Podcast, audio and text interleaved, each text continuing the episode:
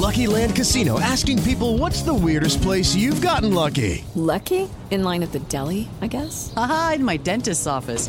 More than once, actually. Do I have to say? Yes, you do. In the car before my kids' PTA meeting. Really? Yes. Excuse me, what's the weirdest place you've gotten lucky? I never win and tell. Well, there you have it. You can get lucky anywhere playing at LuckyLandSlots.com. Play for free right now. Are you feeling lucky? No purchase necessary. Void where prohibited by law. 18 plus. Terms and conditions apply. See website for details.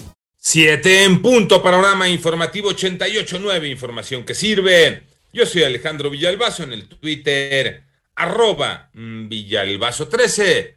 Es miércoles 27 de octubre, Iñaki Manero, ¿cómo te va Iñaki? Muchas gracias Alex, vámonos con el panorama COVID, cifra de muertes a nivel mundial por COVID-19 ya llegó a 4.965.156, de acuerdo con los datos del gran concentrado de la Universidad Johns Hopkins. El número global de casos alcanzó los 244 millones 572.928.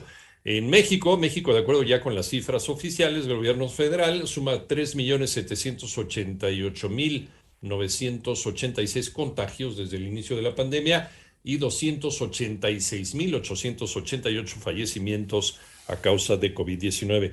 ¿Cuánto se estima que cueste la intervención en la línea dorada del metro, en la línea 12 del metro de Ciudad de México? María Inés Camacho para rehabilitar y reforzar el tramo elevado de la línea 12 del metro, la cual colapsó en mayo pasado. Grupo Carso invertirá 800 millones de pesos, esto es casi 400 millones de dólares. La empresa que pertenece a Carlos Slim explicó que se trata de una cifra estimada y que representa no más del 1% de las ventas del corporativo, por lo que no tiene un efecto material considerable para la compañía. Precisó que el diseño y proyecto ejecutivo de los trabajos será responsabilidad del gobierno de la Ciudad de México y del Comité Técnico Asesor. En este sentido, Carso Infraestructura y Construcción, empresa mexicana que forma parte de la División de Infraestructura y Construcción de Grupo Carso, insistió que no causó ni es responsable del lamentable evento del pasado 3 de mayo en la llamada Línea Dorada, que es operada y supervisada por el sistema de transporte colectivo Metro desde su entrega. 88.9 Noticias, María Inés Camacho Romero.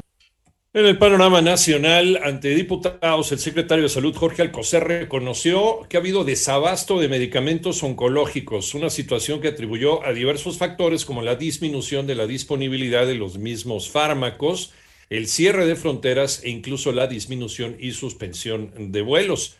Bueno, en tanto, con el aval de Morena y sus aliados, el eh, Senado aprobó anoche sin cambios la miscelánea fiscal y la turnó al Ejecutivo Federal para su promulgación luego de un debate de casi 10 horas. Esto confirma el recorte para deducciones a donativos y se obliga a todos los jóvenes mayores de 18 años a darse de alta en el RFC.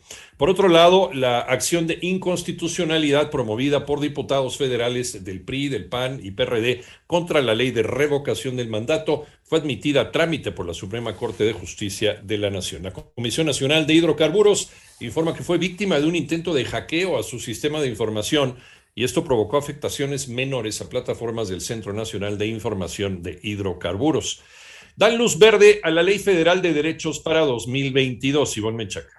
El Pleno del Senado aprobó en lo general y en lo particular la Ley Federal de Derechos y con ella aumentos a museos, zonas arqueológicas, pasaportes y trámites de titulación. Con esta Ley Federal de Derechos que quiere subir los costos a las entradas a los museos, a los monumentos y a las zonas arqueológicas entre un 5 y un 10%, pues ya estamos enterrando la cultura en nuestro país. Es la voz de la senadora de Movimiento Ciudadano, Verónica Delgadillo. En tanto, el senador Ovidio Salvador Peralta de Morena destacó. Se busca que los servicios o bienes correspondan al costo real que representan y se ajusten las cuotas por inflación, que incluso respondían a montos desfasados. 88.9 Noticias, Iván Mechaca Sarmiento.